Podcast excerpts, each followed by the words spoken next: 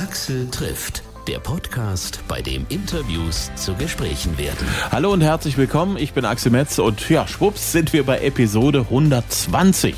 Das sind über den Daumen gepeilt zweieinhalb Tage, die ihr brauchen würdet, um alle Gespräche am Stück nacheinander zu hören. Wer auf zwei Wochen Winterferien zusteuert, kann in der Zeit jeden Tag etwa achteinhalb Folgen anhören, um am Ende alle irgendwie gehört zu haben. Vom ersten Gespräch mit Janet Biedermann bis zum heutigen neuesten Axel trifft gibt's ja auch einige, das sich lohnt, nochmal zu hören. Oder wenn ihr erst vor kurzem über diesen Podcast gestolpert seid, auch ältere Folgen machen Spaß. Zum Beispiel die beiden Folgen mit Bergsteiger-Legende Reinhold Messner. es gibt ihn wirklich. Oder auch die Folgen mit Purple Disco Machine, dem Hitproduzenten aus Dresden. Für jeden Geschmack ist was dabei. Jetzt zur aktuellen Folge. Ich freue mich auf Nico, die eine Hälfte von Gestört aber geil. Ein DJ-Duo, das seit nunmehr zwölf Jahren erfolgreich ist, auf Partys, auf Festivals und natürlich auch mit den zahlreichen Hits von Unter meiner Haut gemeinsam mit Vincent Weiss bis hin zur aktuellen Single gemeinsam mit Charming Horses. So Lost. Schön, dass wir wieder miteinander sprechen. Ja, freut mich auch. Ja, zwölf eurer Zusammenarbeit als gestört, aber geil. Ihr seid immer noch nicht müde. Nö, auf gar keinen Fall. Es gibt immer neue, neue Themen, die spannend und interessant sind. Und äh, solange, da, solange wir darauf noch Bock haben, äh, solange werden wir auf jeden Fall auch weitermachen. Hättet ihr euch das so ganz am Anfang irgendwann mal träumen lassen, dass ihr so ewig durchhaltet?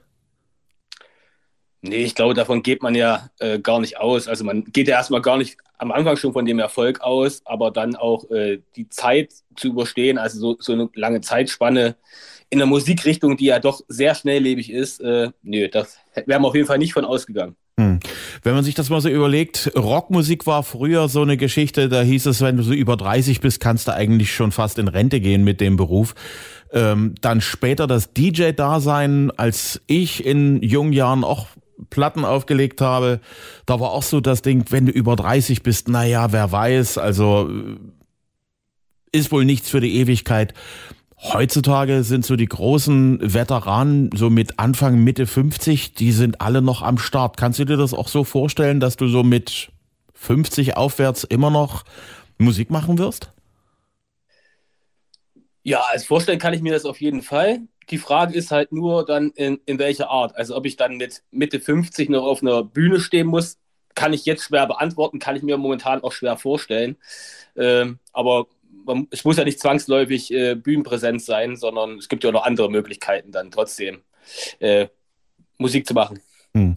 Ganz aktuell, Gigi D'Agostino habe ich in den Medien gesehen, dem scheint es ja gar nicht gut zu gehen. Ja, das habe ich auch gesehen und verfolge es auch ein bisschen, weil es auch ein Hero meiner Jugend ist natürlich. Mhm. Äh, ja, kann man nur hoffen, dass es auf jeden Fall äh, sich zum Guten wendet und er die Ruhe bekommt und auch sich nimmt, die er wahrscheinlich braucht. Hm. Ähm, weil du sagst, Idol deiner Jugendtage, was war so der Song von Gigi D'Agostino, der dich so zum ersten Mal so richtig gekickt hat?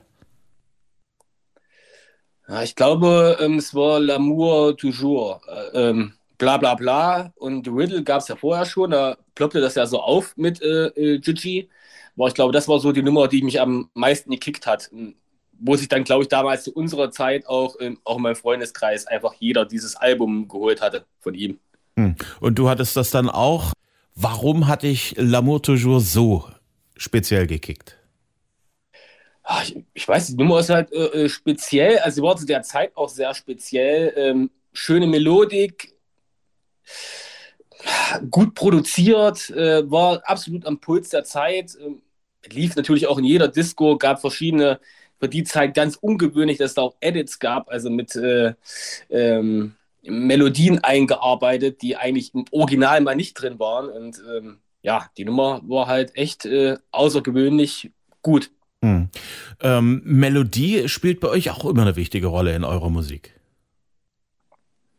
Ja, ja, also äh, mein Empfinden oder me meine äh, Philosophie ist da eigentlich immer, also ein Lied wird von einer, von einer guten Melodie getragen und ähm, ich denke, ein Text kann auch noch so gut sein, ähm, ohne eine passende Melodie wird es da nicht, äh, wird's nicht funktionieren. Also es muss die Kombi sein, beides muss einfach passen. Hm. Ich habe eure neue Single mir in aller Ruhe angehört, So Lost, aber es fühlt sich gut an, ist eine, so eine Textzeile, wo ich sage, ja, äh, da äh, habt ihr mich auf alle Fälle abgeholt. Kennst du solche Situationen auch aus dem eigenen Leben, wo du dich wirklich total lost gefühlt hast, aber irgendwie war es auch ein gutes Gefühl?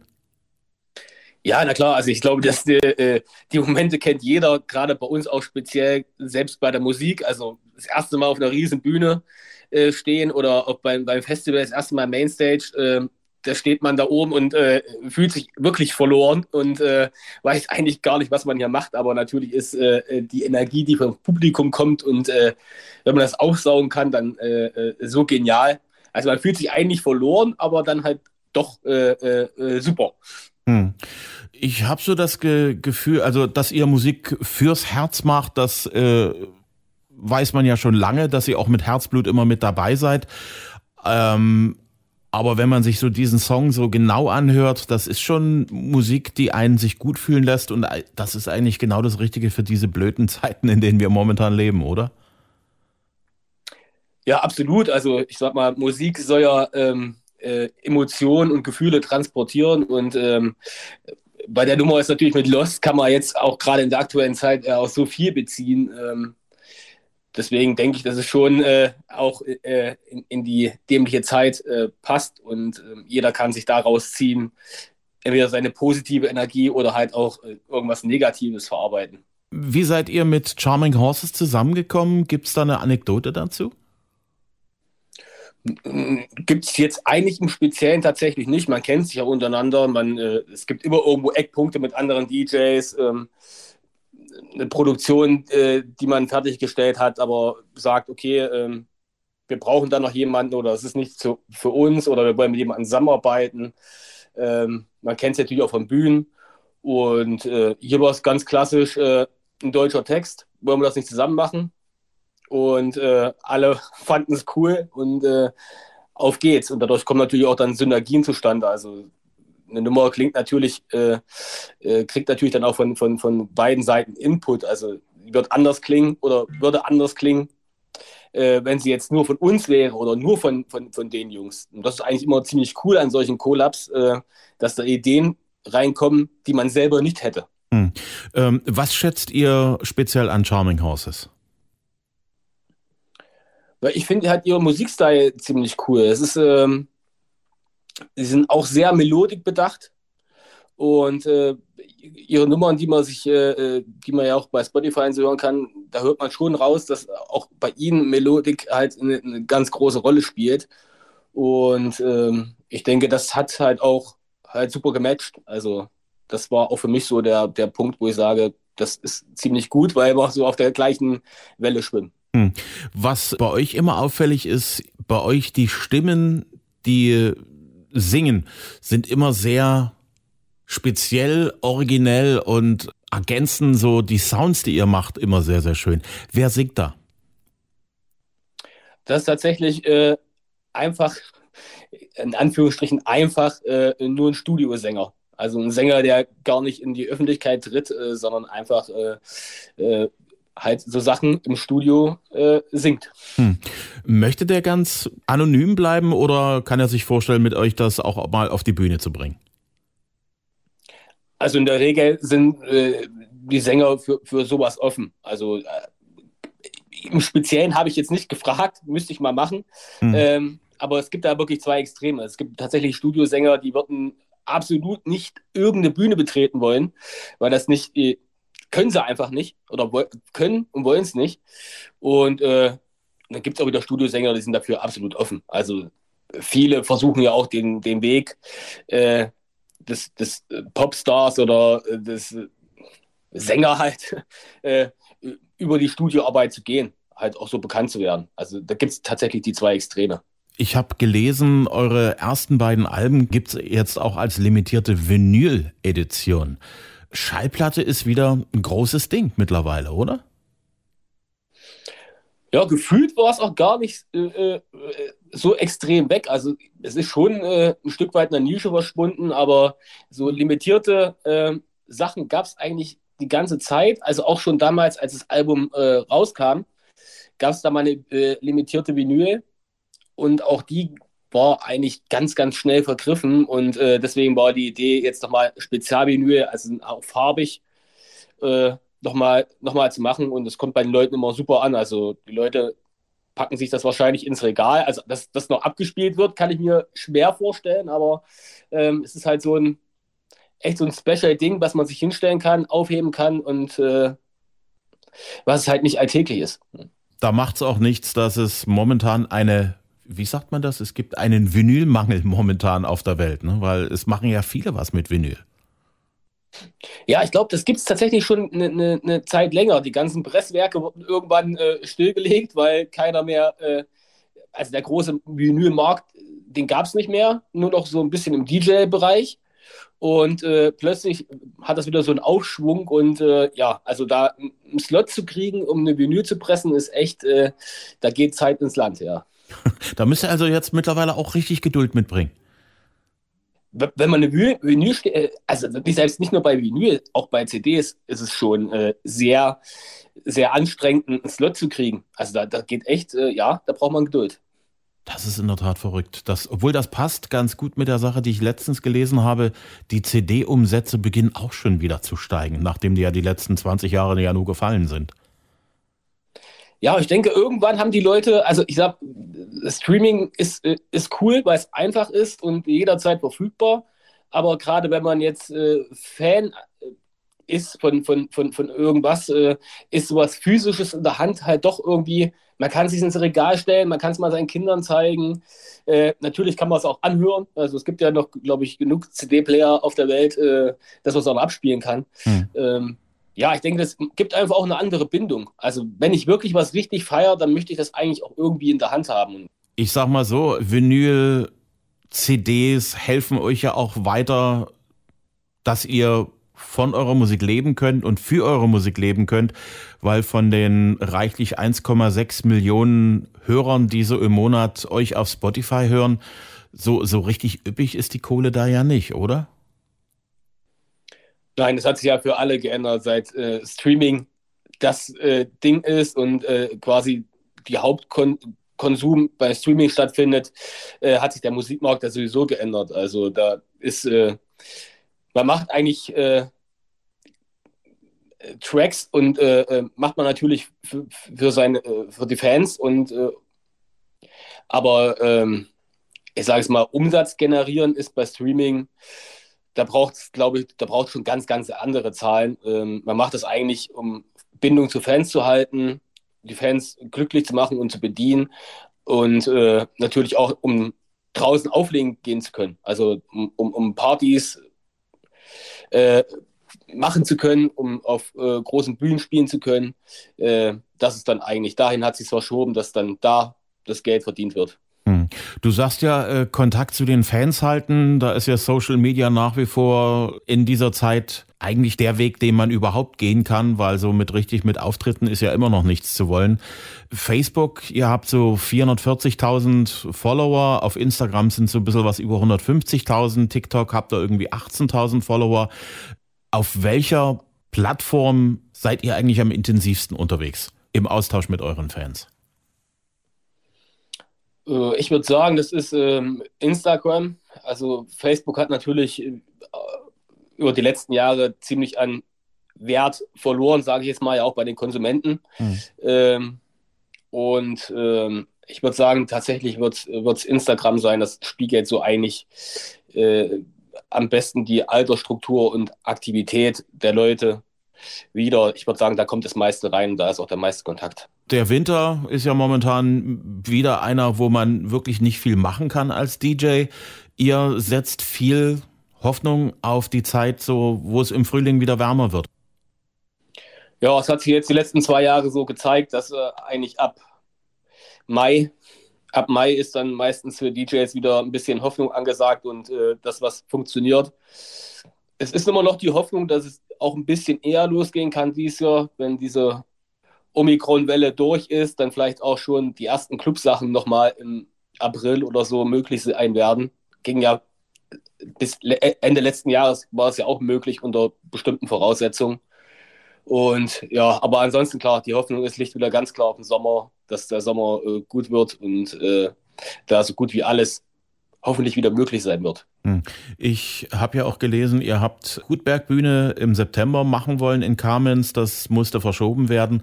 Bei euch auf der Seite steht irgendwann im Frühjahr, wenn ich das richtig interpretiert habe. Das bedeutet also schon eher so Mai, Juni vielleicht, oder? Ja, wie gesagt, die Hoffnung ist da und wir, man möchte ja auch so ausgefallene Sachen nicht so ewig weit schieben. Äh, es ging ja auch, das ist ja allgemein das Problem, äh, äh, was ja auch viele Künstler haben. Ähm, teilweise gibt es ja Sachen, die wurden schon zwei Jahre nach hinten geschoben. Äh, nun ist natürlich auch schwierig, in zwei Jahren kann sich viel ändern, äh, auch bei den Leuten. Wohnen sie noch in dieser Stadt? Äh, haben sie überhaupt noch, äh, sind sie noch das Zielpublikum oder haben sie jetzt schon eine Familie gegründet und können gar nicht mehr weggehen und so weiter? Deswegen versucht man natürlich immer, das wirklich zeitnah wie möglich irgendwie nachholen zu können, um auch die Leute, die kommen wollten, eigentlich noch die Möglichkeit zu geben, äh, mit uns da diese Party feiern zu können. Hm. Ähm, das bedeutet, ihr habt Herbst, Winter mehr Zeit als üblich gehabt, euch mit Studioarbeit zu beschäftigen.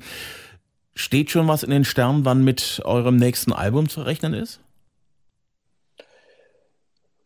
Ähm, ja, ich sag mal, ich sag mal so, wenn man jetzt die einzelnen äh, Tracks, die wir released haben, äh, zusammennimmt, sind wir wahrscheinlich schon bei äh, äh, bei einer Anzahl, die äh, fast ein Album ergibt. Ähm, aber wir wollten ja, und das ist auch klar, weil es uns einfach auch widerspiegelt, wir wollten ja mit einem Album absolut warten, bis wir dann auch unsere Albumtour machen können.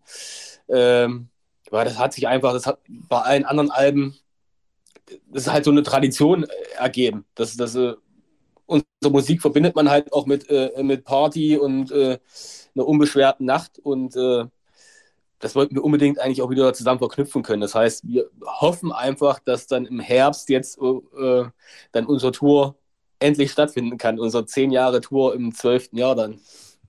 Verdient habt ihr das also mehr als das, um das nachzuholen. Auf jeden Fall.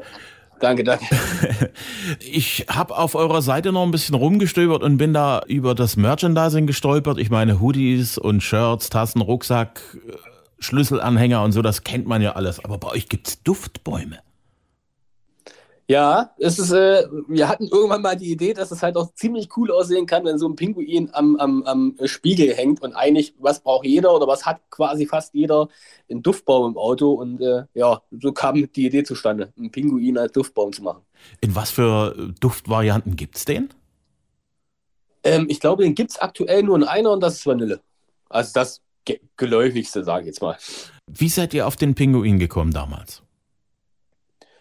Das ist auch eine ganz äh, banale Sache. Ähm, wir haben äh, irgendwann dann natürlich äh, einen Namen und ein Logo gesucht und äh, ähm, wir fanden das halt, ich sag mal, wir haben was ähnliches gesehen und äh, fanden das cool und haben uns dann dran gesetzt und äh, haben das halt dann so äh, hingebogen, wie es jetzt ist, ähm, mit, mit dieser Shutterbrille. Das war damals halt, ein, wann waren das so? 2010 um die Drehe war das ja so ein großes Thema, glaube noch bedingt durch die Atzen und so weiter. Mhm. Äh, war diese Shutterbrille auch äh, gerade ein Riesenhype und äh, ja, wir fanden das halt lustig. Der, der kleine süße Pinguin äh, mit, der, mit der Shutter-Party-Brille und äh, dachten, nee, das, das, das passt, das passt auch zu uns. Ja.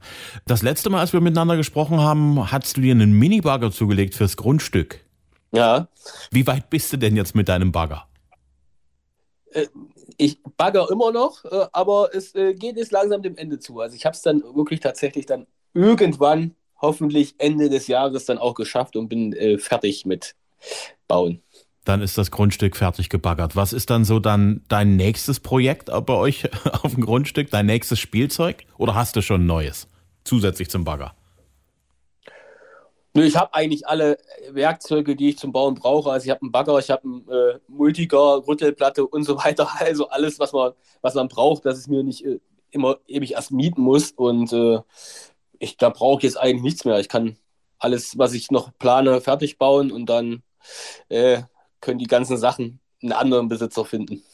Das ist ja das Schöne an den Sachen. Also wenn du einen Minibagger nicht mehr brauchst, du wirst den schon los.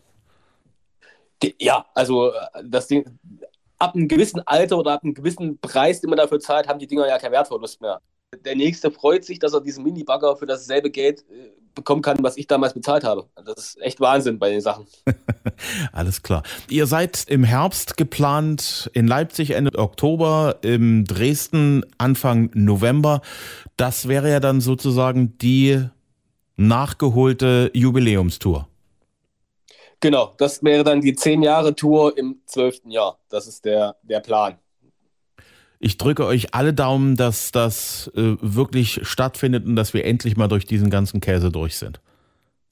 Danke, danke. Aber ich denke, die, die, die Chancen stehen ziemlich gut, weil Ende letzten Jahres waren die Clubs ja auch auf. Dann äh, es gibt ja dann, es gibt ja mittlerweile auch wirklich die Erfahrungen, die Schutzkonzepte und so weiter. Und äh, ich denke, wenn, wenn, wenn der Staat da ein bisschen lockerer wird und den Leuten auch ein bisschen mehr Eigenverantwortung äh, überträgt, das bin ich absolut guter Dinge, dass es auf jeden Fall stattfinden wird. Hm. Was steht für euch dieses Jahr noch an, außer diesen ganzen Auftrittsdaten, die alle mehr oder weniger feststehen? Ähm, Gibt es irgendwelche Dinge, wo man euch erleben kann, vielleicht auch irgendwo mal im Fernsehen sehen kann, irgendwelche Projekte, die demnächst anstehen? Ja, das lässt sich halt tatsächlich in, in, der heutigen Zeit äh, schwer äh, sagen, weil wir wissen ja noch nicht mal, ob wir dann bei diesen äh, Dates, die jetzt schon äh, stehen, ob wir dann letztendlich auch wirklich auf der Bühne stehen. Und äh, ja, das sind alles so spontane Sachen. Also ich kenne bis jetzt keinen Fernsehauftritt, den wir hatten, der nicht äh, relativ spontan ist. Also lang, Langplan ist, ist da, glaube ich, gar nicht. Also ich kenne das alles eigentlich immer nur relativ spontan. Hm. Also 2022 wird für euch auch weiter ein überraschendes Jahr bleiben.